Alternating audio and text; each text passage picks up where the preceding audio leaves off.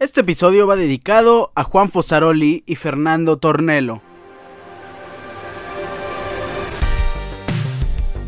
Creo y estoy convencido que absolutamente todos amamos las transmisiones de Fórmula 1 con, con, Fernando Tornelo, con Juan Fosaroli. Fernando Tornelo eh, regalándonos ese Amigos de América después del intro de la Fórmula 1, antes de cada GP que nos llena de emoción, que nos llena de mucha, mucha alegría.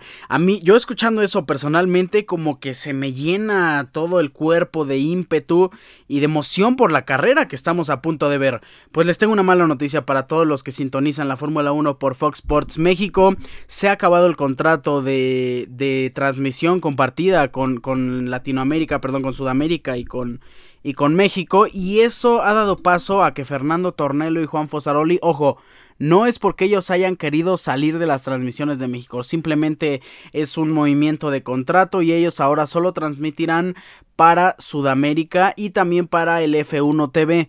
Para Fórmula 1 México ya no estará ni Fernando Tornelo ni Juan Fosaroli y eso sí está mal. En lo personal no me afecta porque yo veo las transmisiones por F1 TV, yo se las recomiendo porque es una experiencia mucho mejor y ahí escuchamos todavía a Fernando Tornelo, a Juan Fosaroli, a muchos más. Por ejemplo, ya no vamos a escuchar a Chacho López en esas transmisiones de F1 TV. Son grandes, grandes narradores, cronistas y analistas de la Fórmula 1 que de verdad nadie se puede perder sus increíbles transmisiones. Mal para México, bien todavía para los que siguen sintonizando F1 TV y las transmisiones de Fox Sports Argentina o de ESPN Argentina que también se le transmiten a Estados Unidos. En fin, eh, no se acaba Juan Fosaroli, no se acaba Fernando Tornelo, sí para México, pero todavía los vamos a poder seguir disfrutando. ¿Cómo están? Hoy es viernes 3 de marzo, episodio número 189, el primer episodio de marzo, el mes de el cumpleaños de su servidor. Yo estoy sumamente feliz y agradecido por estar aquí eh, platicando para ustedes. Bienvenidos a una edición más de su programa Deportes Ricardo Cerón Podcast. ¿Y qué marca el índice de este programa? Hoy tenemos que hablar del derby, el clásico que se jugó en la ida de las semifinales de la Copa del Rey en España, la primera convocatoria de Diego Coca, este tema es muy importante, tenemos la previa de la jornada número 10 de la Liga MX en la NFL, una noticia, ya tenemos la segunda etiqueta del jugador franquicia y ya se llevó a cabo el día número 1 del combine de la NFL, en este segundo se está llevando a cabo el día número 2, si no me equivoco son los defensive backs y en la Fórmula 1 hablaremos del GP de Bahrein 2023, el inicio del calendario, el inicio de la temporada, la práctica número 1 y la práctica número 2 ya se llevó a cabo. Muy buenas noticias para México y también comentaremos las carreras de Oscar Piastri y Logan Sargent, los pilotos, dos de los tres pilotos novatos para esta temporada de Fórmula 1. Comenzamos. Iniciamos hablando eh, con el clásico de España, el derby más importante de todo el globo, el clásico que paraliza el planeta. A mí me encantó este partido, un encuentro de alarido, la verdad. Muy entretenido, muy, muy, muy bueno el encuentro pero no me voy satisfecho con el resultado, me voy muy triste porque mi Real Madrid cae. ¿Cómo iniciaron ambos equipos desde el Estadio Santiago Bernabéu? Los locales alinearon a Thibaut Courtois en la portería, una línea de cuatro con los defensas ya conocidos, Dani Carvajal, Eder Militao y Rudiger, la pareja de centrales, y Nacho como lateral izquierdo, este jugador que puede desempeñarse en cualquier posición del campo, Nacho es increíble, es un fundamental en el esquema de Carlo Ancelotti. Eduardo Camavinga y Tony Cross manejando los controles del medio campo, por delante de ellos Fede Valverde, Luca Modric y Vinicius Jr. Luka Modric un poco más retrasado como mediocampista en la defensa cuando tocaba la ofensiva, más como un medio central ofensivo tratando de apoyar por detrás del delantero que fue el único Karim Benzema. Eh, para el cuadro del FC Barcelona, Marc-André Ter Stegen en la portería, Alejandro Valdé, Marcos Alonso, Jules Koundé y Ronald Araujo. Me parece interesante porque usualmente vemos a Marcos Alonso como lateral izquierdo y a Jules Koundé como lateral derecho. Los vimos ahora como la pareja de centrales, entonces prácticamente vimos a dos laterales izquierdos y dos laterales derechos en la defensa del FC Barcelona. El inamovible para Xavi, Sergio Busquets en el medio campo, acompañado por Frank Essier y Frankie de Jong. Arriba Gaby, Ferran Torres y Rafinha. Fue el cuadro con el que inician las acciones de este encuentro. Y a decir verdad, el Real Madrid inició bastante fuerte, bastante poderoso. El Real Madrid necesitaba dar este golpe de autoridad. Está a 7 puntos del Barcelona en la liga. Y sí, es complicado alcanzarlos, pero tiene que vencer en, estos, en este tipo de encuentros. Real Madrid sigue vivo en la Champions League. Eso ya le da mucha presencia en cuanto a cualquier rival y la forma también en la que le jugó al, al Liverpool pero esta era la oportunidad de decirle al Barcelona que el Real Madrid estaba ahí listo para competir por la Copa, por la Liga, por la Champions y que nadie los iba a frenar. Y vaya, inicia el partido, como les dije, bastante intenso. Al minuto 2 o antes, Luka Modric, una llegada bastante fuerte por parte del jugador de, Croacia. le pega el balón mal y sale a un lado del arco de Marc-André Ter Stegen. Después, una llegada de Vinicius Jr. que la saca hasta la grada. Gol anulado al minuto 11 para, para el Real Madrid. Un buen centro de Vini que les he dicho en episodios pasados Vini se apoya de Karim Benzema y en esta, en esta ocasión no fue la excepción. Un recorte hacia, hacia el centro, busca el centro a Karim Benzema, buen remate del gato. Lo malo es que estaba en posición adelantada. Después llega una tacleada impresionante de WWE de Vinicius Jr. agarrando por el cuello a Frankie de Jong. Eh, bastante merecida la tarjeta amarilla para el astro brasileño. Y dos minutos después viene un autogol que marca el rumbo del encuentro. Autogol al minuto 25 de, Eder Militao, un rebote muy desafortunado para el brasileño, que al final de cuentas es revisado por el VAR, por ahí se decía que había, el, el árbitro había marcado un tiro indirecto, el VAR cambia la decisión por completo y le marca el autogol a Eder Militao, después de eso hubo pocas acciones, en realidad el Real Madrid tuvo tres remates, 13 pero cero remates al arco. El Barcelona tuvo cuatro remates, dos al arco. Se podría decir que ninguno fue la acción de gol, ya que fue un remate, fue un pase hacia atrás que quiso hacer Frank. Sí, el Real Madrid tuvo 65% de posesión y 35% el Barcelona. Es una realidad que ya estamos viendo un Barcelona de Xavi que está cambiando la esencia del FC Barcelona que lo hemos visto durante tantos años dominar. Es un caso similar al de la selección española. El Real Madrid tuvo 680 pases el Barcelona tuvo 380. Esto no significó absolutamente nada porque al final de cuentas no se refleja en el marcador para el Real Madrid y ese error muy desafortunado hace que el Barcelona se lleve la ventaja a la vuelta. Vaya que Eder Militao se debe de sentir bastante mal. Es una alta probabilidad la que el FC Barcelona tiene de clasificar a la, final de la Copa del Rey. Yo confío plenamente en que en el Spotify Camp Nou el Real Madrid va a revertir las cosas porque es un Real Madrid que está haciendo muy bien las cosas. Que lo vimos en Champions. Sí, sabemos que Champions es un torneo completamente distinto. Dicen Champions y Real Madrid aparece como el mejor equipo de la historia. Y la liga, el fútbol español es otra cosa. Sí, Real Madrid jugó bien, fue insistente, pero al final de cuentas no se dan los resultados y eso al Barcelona le ayuda porque últimamente estamos viendo resultados del Barça pues como sea, pero gana y gana seguido y por eso tiene una ventaja de 7 puntos en la liga y por eso tiene ahora una ventaja en la Copa del Rey. El siguiente partido se llevará a cabo el 19 de marzo. El próximo 19 de marzo el Barcelona será local y ahí estaremos para comentarlo en el episodio posterior a ese 19 de marzo. Creo Repito e insisto que el Real Madrid puede darle la vuelta a este resultado adverso. A mí me gustó el encuentro. Y nada, nos vamos a hablar de la Liga MX y de la selección mexicana. Iniciamos hablando de la selección mexicana. Tenemos dos encuentros en puerta. El domingo 26 de marzo tenemos el primer partido como, como entrenador para Diego Coca. Se enfrentarán a la selección de Jamaica. Repito, domingo 26 de marzo. Y ya han dado, ya han hecho oficial la convocatoria, la primer convocatoria como entrenador de Diego Coca. Varias sorpresas pues em, diríamos que sí, gratas, no tanto porque hay otros jugadores que ya no queríamos ver en estas convocatorias, que creemos que ya la edad no les va a alcanzar para el siguiente mundial, que al final de cuentas son las miras que se dan en cada convocatoria. Sí, tenemos que ganar la Copa Oro, sí, a lo mejor estamos haciendo un acuerdo con la con, la, con el Mebol para poder participar en la Copa América, pero al final de cuentas el torneo más importante para la selección mexicana es la Copa del Mundo cada cuatro años, porque no tenemos una Eurocopa. Sí, vamos a tener a lo mejor una Copa América, pero ya son torneos que pasan a un segundo plano y ya tenemos que tener miras a jugadores jóvenes, a jugadores que ya son experimentados y que no tienen una edad tan avanzada.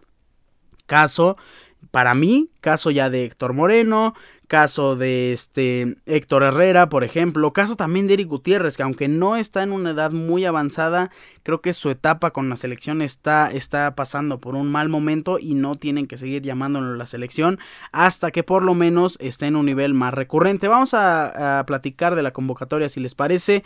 Los arqueros están Guillermo Ochoa que Aunque muchos estén en contra, Guillermo Ochoa es el arquero de la selección. Y yo sí estoy a favor de que puedes convocar a un portero y puedes, entre comillas, desperdiciar una posición de portero. Y es la única posición en la que sí puedes darte el lujo de tener a dos titulares y al que quieras. Caso que pasó en la delantera de Tata Martino, que llevó a Funes Mori a pasear al Mundial. Puedes hacerlo, a mí, en mi opinión, con un portero. Y una buena opción es hacerlo con Guillermo Ochoa. ¿Por qué? Porque a lo mejor sí puede hacer historia. Que Guillermo Ochoa participe en su sexto mundial, en el mundial de casa y sea el único jugador en la historia en hacerlo. ¿Por qué no que sea mexicano? Se puede hacer con un portero. Buena decisión la de convocar a Carlos Acevedo, un jugador joven, un jugador que proyecta futuro. Para mí ya no debería estar en la Liga MX. Y la tercera opción. Eh, vaya, son las decisiones de un director técnico que en teoría está viendo día a día la Liga MX. Ya lo hemos visto en más de 15 partidos de la Liga MX, que es lo que era muy extraño ver a Tata Martino por cuestiones de salud, etcétera, cualquier pretexto que se querían inventar. Pues no es el caso. Diego Coca está asistiendo a, mucho de, a muchos de los partidos. Está, lo estamos viendo de a 2, 3, 4 veces por jornada en la Liga MX. Y llama un tercer portero que, para muchos lo, lo, anunciaron como un, como un llamado sorpresa, un llamado que nos iba a encantar, que iba a ser algo completamente diferente. Llama a Toño Rodríguez, ex arquero de las Chivas, portero actualmente de los Cholos de Tijuana. Sí, es un buen portero, pero no me esperaba eso.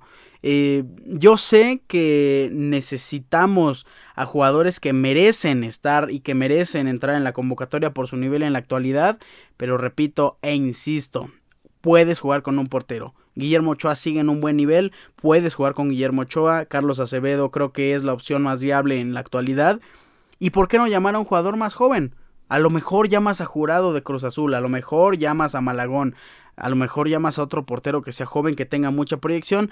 Y Toño Rodríguez no creo que sea esa opción. Nos vamos con los defensas. Israel Reyes, gran decisión. Muy, muy buena decisión la de Israel Reyes. Que con el América se está adaptando, pero ya lo hemos visto tener un gran nivel. Y lo principal, Israel Reyes es constante. Néstor Araujo relativamente bien, no es el jugador que me encanta y tampoco podemos darnos el lujo de decir tenemos a 50 defensas en un gran nivel, entonces dentro de lo que está en nuestras posibilidades de soltar y mantener, creo que Néstor Araujo es una buena decisión, Héctor Moreno, como ya les dije, para mí ya es un jugador veterano que ya empezaría a decir adiós a la selección, caso como el de Andrés Guardado. Jesús Gallardo no hay de otra, es un buen lateral izquierdo, por ahí está Eric Aguirre, que este que me hubiera encantado que lo llamaran, no fue así.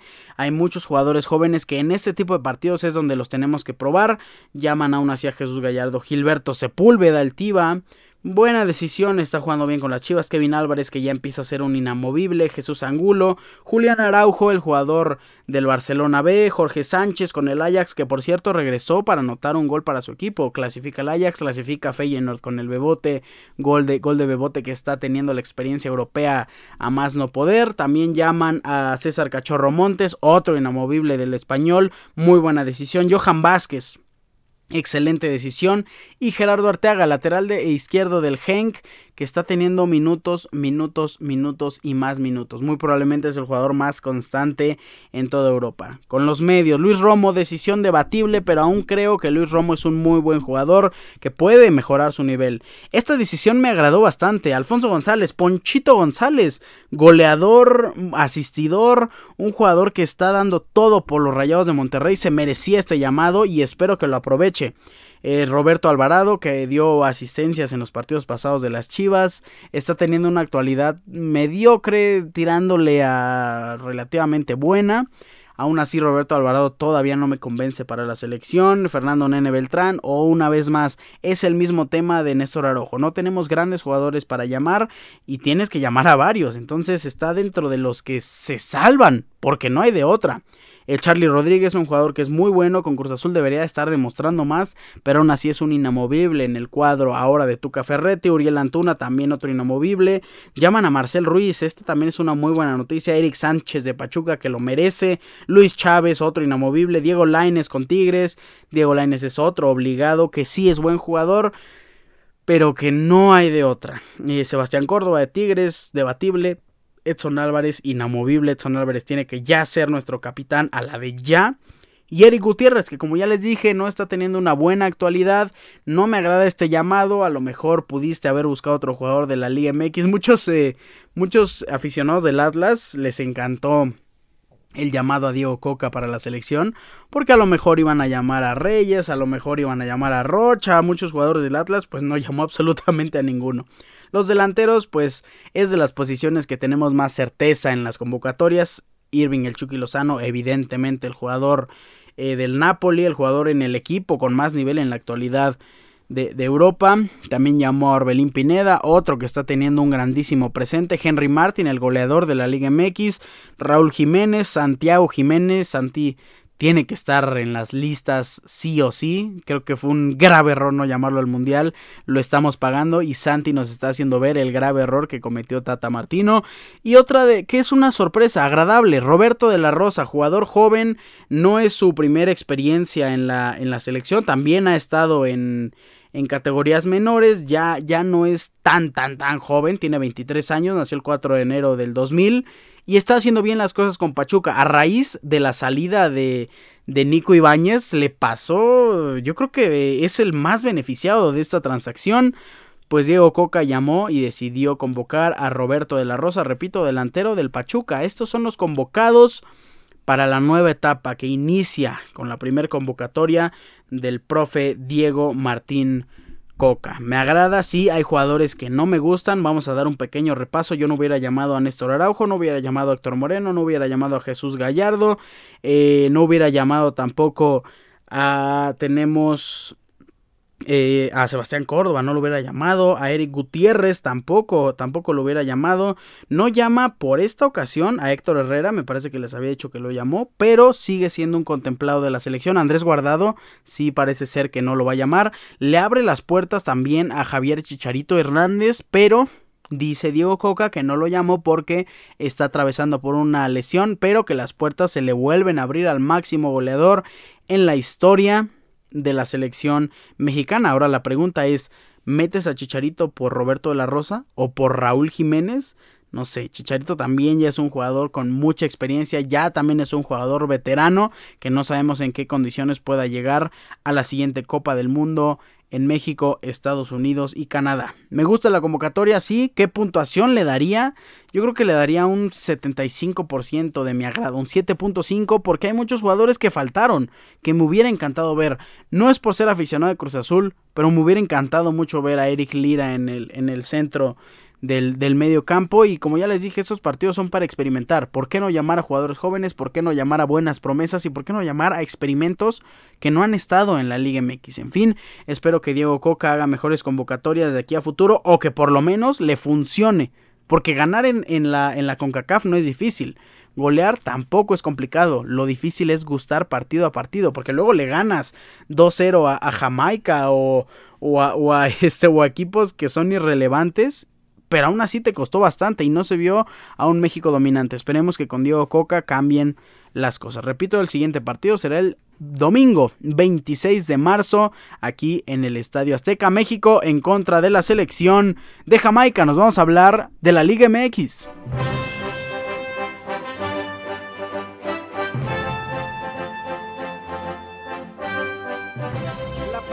La Liga MX, la jornada número 10 de 17. Rapidísimo se está pasando este torneo. Iniciamos hoy con doble viernes botanero de TV Azteca, Mazatlán en contra de mi máquina de la Cruz Azul en punto de las 7.05 de la noche horario de la Ciudad de México. Y la doble cartelera cierra con el partido entre Tijuana y Atlas a las 9.15 de la noche. Pero tenemos otro partido también el día de hoy, un partido atractivo.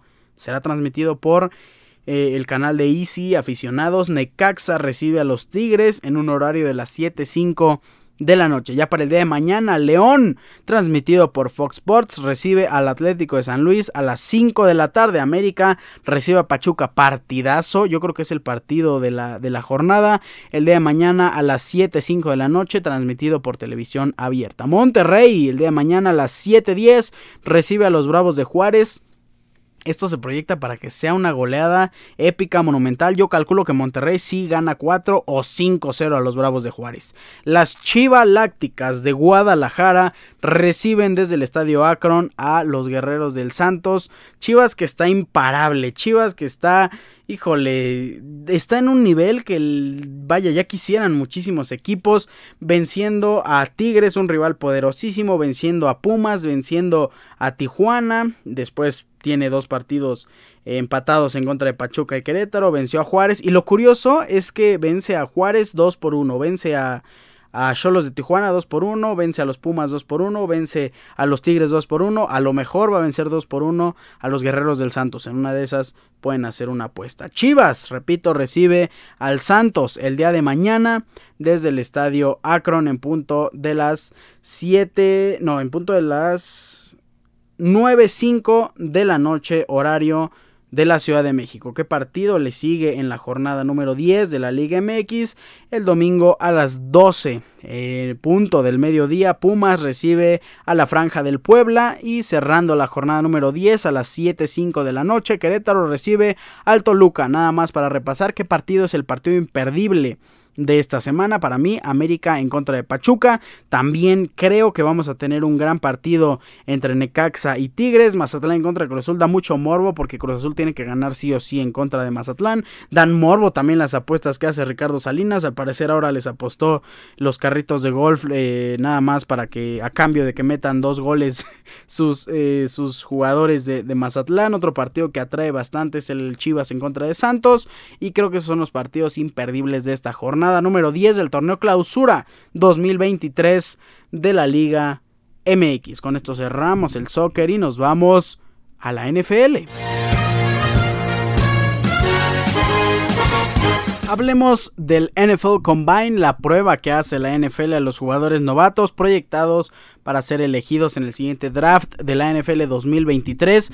¿Y qué primer día tuvimos? Defensive line y linebackers. Tuvimos varias sorpresas. Por ejemplo, Jalen Carter no participó, tiene por ahí unos problemas legales.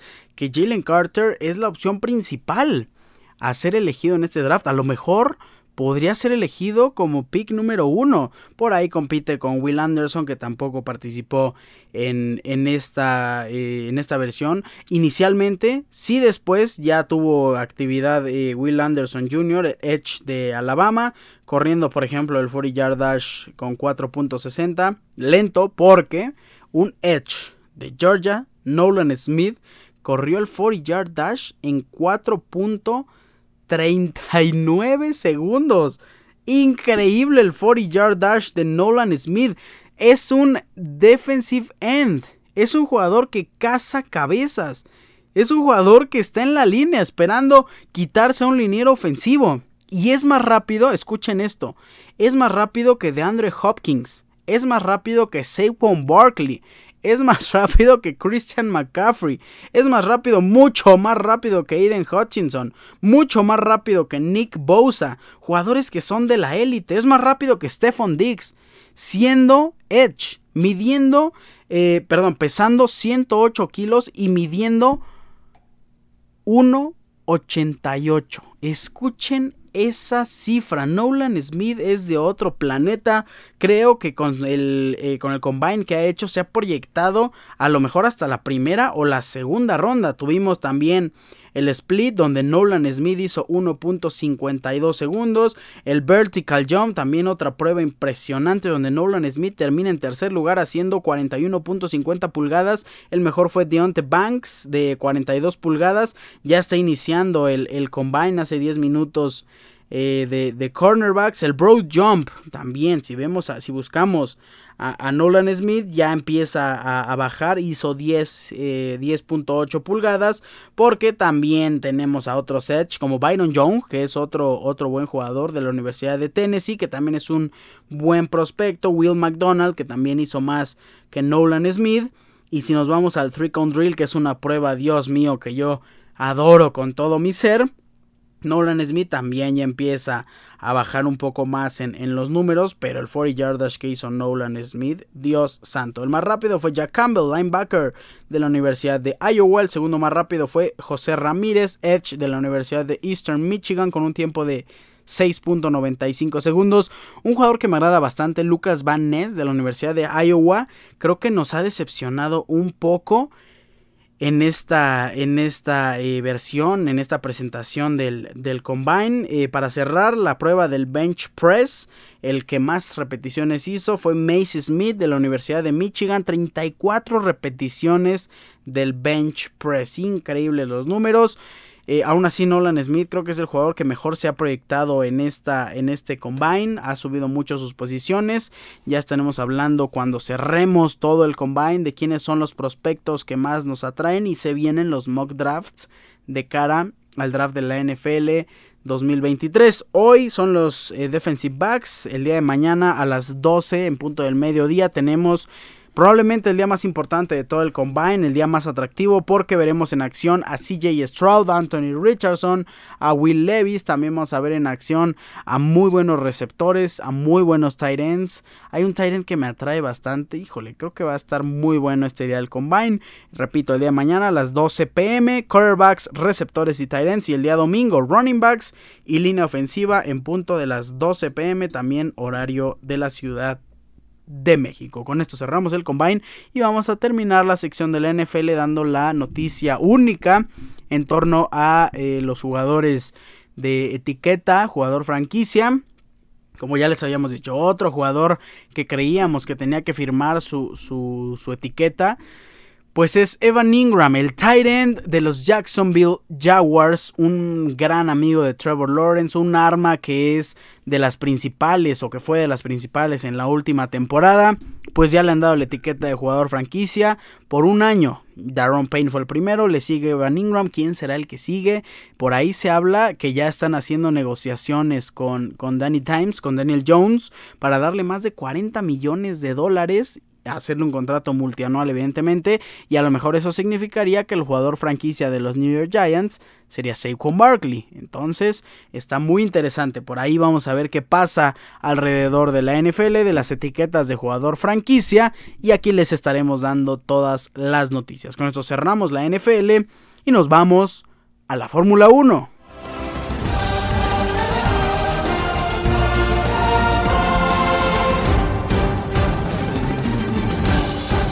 Ya llegamos a la sección de la Fórmula 1 a 15 horas y 16 minutos de la práctica número 3 del primer GP de la temporada, el GP de Bahrein 2023. Ya tenemos los resultados de la práctica número, y número, número 1 y número 2 y los estaremos comentando en breve. Después hablaremos de las carreras de Piastri y Sargent.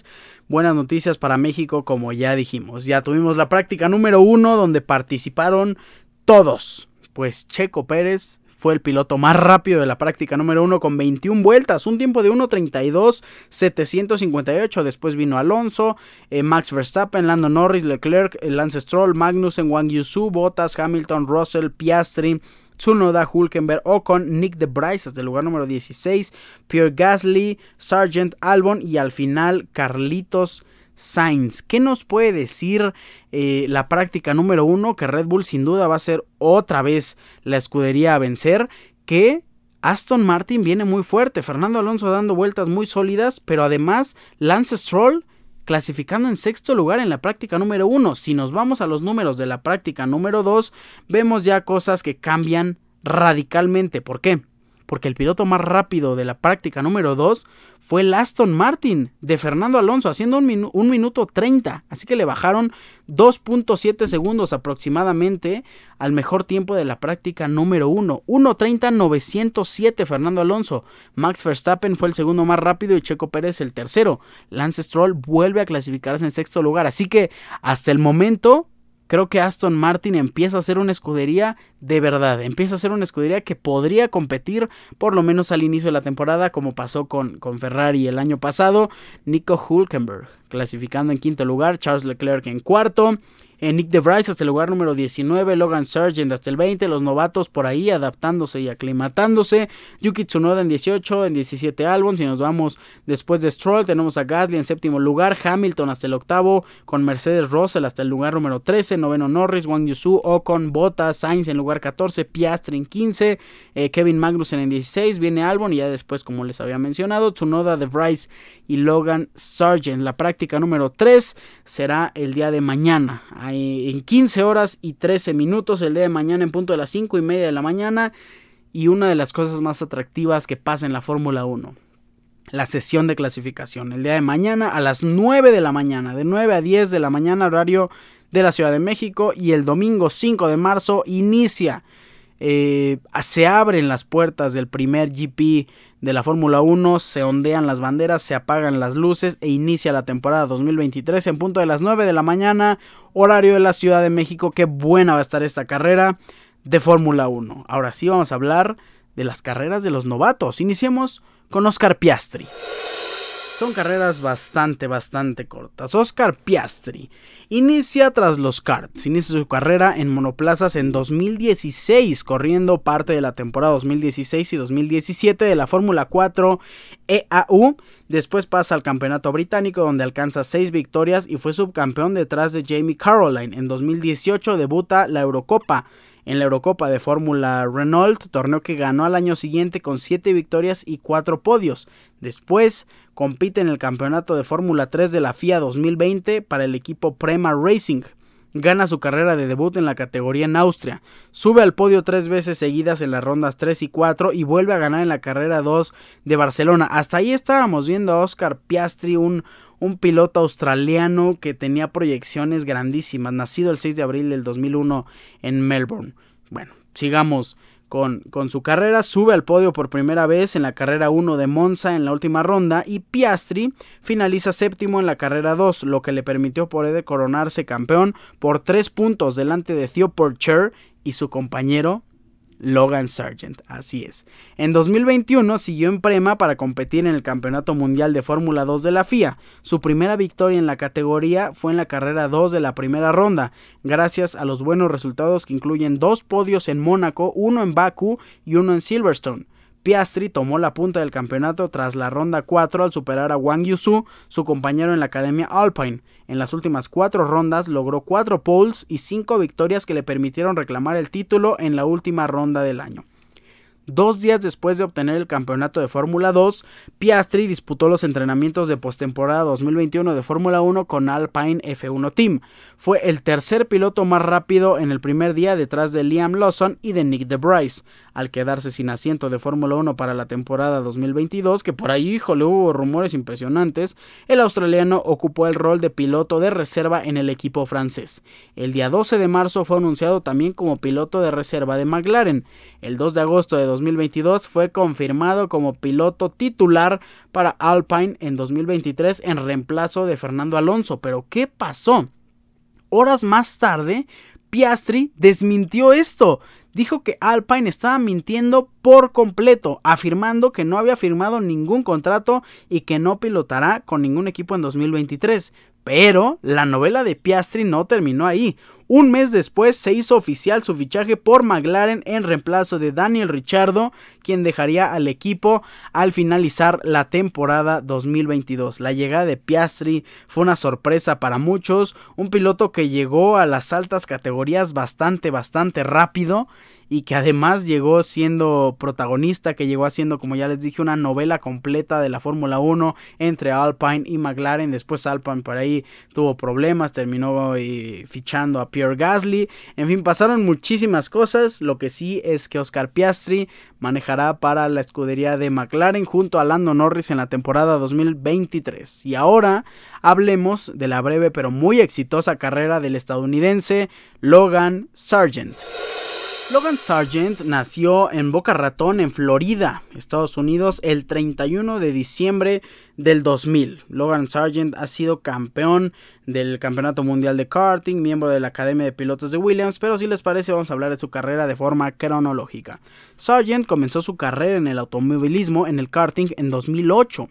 En su primer año compitió principalmente en campeonatos estadounidenses antes de mudarse a Europa en 2009 para participar en los campeonatos.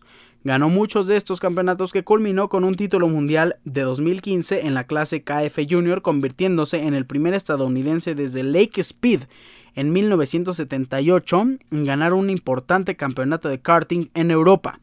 En la temporada de invierno 2016-2017, Sargent hizo su debut en carreras de Fórmula, haciendo su debut en Fórmula 4 en el primer campeonato de Fórmula 4 de los Emiratos Árabes Unidos como piloto de Motopark. Aunque no ganó ninguna carrera, estuvo en el podio en 15 de las 18 carreras oficiales y terminó segundo detrás de su compañero de equipo Jonathan Aberdeen, con 261 puntos. Luego hizo su debut en el Campeonato Británico de Fórmula 4 con el equipo Curling. Al final de la temporada ganó sus dos primeras carreras en los Fórmula Cars en el Rockingham Motor Speedway y en Silverstone, terminando tercero detrás de Jamie Caroline y Oscar Piastri en el ranking con 356 puntos. Ese año también participó en varios fines de semana de carrera en el V Challenge Monoplace, en la Eurocup Fórmula Renault 2.0 y en el Fórmula Renault 2.0 NS para el equipo R-Ace GP, ganando una carrera en el V de V en el circuito de Paul Ricard. En 2018, Sargent hizo el cambio a tiempo completo para la Eurocup Fórmula Renault 2.0 para R-Ace En la apertura de la temporada en el circuito, Paul Ricard ganó su primera carrera en este campeonato y más tarde en la temporada agregó victorias en Nürburgring y en el final de la temporada en el circuito de Barcelona-Cataluña. Con 218 puntos terminó cuarto detrás de Max Futrell, Christian Lungard y Jay Giffey. También terminó segundo detrás de Ljungard en el campeonato de novatos. Además, participó en la Fórmula Renault 2.0 NS para RHGP, pero ya no era elegible para los puntos del campeonato después de los dos primeros fines de semana de carreras. Con una victoria en el Autódromo Internacional de Monza, contó para el campeonato, que contó para el campeonato y una victoria en Nürburgring que no contó para los puntos, terminó quinto en esta clase con 87 puntos. En 2019, Sargent debutó en el nuevo campeonato de Fórmula 3 de la FIA con Carling, después de haber probado para los equipos Jenser Motorsport, Trident Racing y MP Motorsport antes de la temporada. En la temporada 2020 fue piloto de la escudería Prema Racing y ganó por primera vez en la ronda 5 en Silverstone, quedando en el primer puesto del campeonato tras esto. Volvió al triunfo en la carrera 2 de Spa-Francorchamps tras esa ronda. Su desempeño bajaría en las dos últimas rondas, donde estuvo en la zona puntuable en una sola ocasión, sexto en la carrera 1 de Mugello, y bajó a tercer lugar en el campeonato logrando 160 puntos finales. En 2021 se unió a Charus Racing System. A diferencia del año anterior, el estadounidense obtuvo una victoria y cuatro podios, en cuatro podios, y se ubicó en la séptima posición con 102 puntos. Tras finalizar la temporada de Fórmula 3, la escudería HWA Race Lab contrató a Sargent para correr en la ronda de Jeddah, un campeonato de Fórmula 2 de la FIA de ese año. En diciembre de 2021, Logan firmó eh, con Carling para disputar a tiempo completo la temporada 2022 de la Fórmula 2. Logró dos victorias en las rondas de Silverstone y Spielberg y otros dos podios que lo ubicaron provisionalmente en la tercera posición del campeonato a falta de una ronda. En Jazz Marina finalizó sexto y quinto en ambas carreras y bajó al cuarto lugar en el campeonato siendo superado por su compañero Liam Lawson por un punto. En octubre de 2021 se unió a la Academia de Pilotos de Williams, formó parte de los entrenamientos de postemporada 2021 de Fórmula 1 en el circuito Jazz Marina al mando del Williams FW43B. Debutó como tercer piloto en la primera eh, sesión de entrenamientos libres del GP de los Estados Unidos de 2022 al volante del FW44. En ese mismo premio, Just Capito, director de Williams Racing, confirmó que Sargent podría ser el piloto titular en 2023 si logra los puntos necesarios para obtener la superlicencia de la FIA necesaria para correr en Fórmula 1.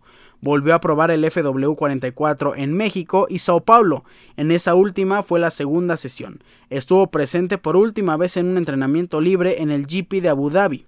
Tras lograr los resultados necesarios y la superlicencia, Sargent fue confirmado como piloto titular de Williams para 2023 en sustitución del muy querido, adorado y extrañado Nicolás Latifi. Sin duda, Sargent es un piloto que también, al igual que Piastri, ha subido al éxito bastante rápido, lo han apoyado muchísimo y es un piloto que busca representar con mucho orgullo a Estados Unidos, que sin duda alguna ha estado queriendo meterse muchísimo en la Fórmula 1, con el GP de Miami, con el GP en el Circuito de las Américas que ya tienen y principalmente con el GP de Las Vegas. Sargent buscará hacer un gran papel en un equipo híjole, un equipo muy muy complicado con un compañero como Alex Albon que no es un compañero fácil de, de batir, pero confío en que Sargent pueda tener un buen papel en esta temporada de Fórmula 1 y confío también en que una escudería histórica como Williams puede hacer mucho, mucho mejor las cosas. Con esto cerramos las carreras de los pilotos eh, novatos en esta temporada de Fórmula 1 2023. No me queda más que decirles que disfruten muchísimo este inicio. Feliz año nuevo de Fórmula 1, gocen bastante el GP de Bahrein 2023 y nos estaremos escuchando el siguiente episodio para comentar las acciones de esta carrera que promete estar bastante, bastante increíble. Me despido, se termina este episodio número 189, no me voy sin antes recordarles mis redes sociales, arroba ricardo-cerón- en Instagram, Ricardo Cerón en Facebook, recuerden Cerón es con Z. Pasen la increíble, gocen muchísimo el fin de semana porque no solo hay Fórmula 1, tenemos muchísimos más deportes que comentar y que resumir en el siguiente episodio. Me voy, me despido con un fuerte abrazo. Bye.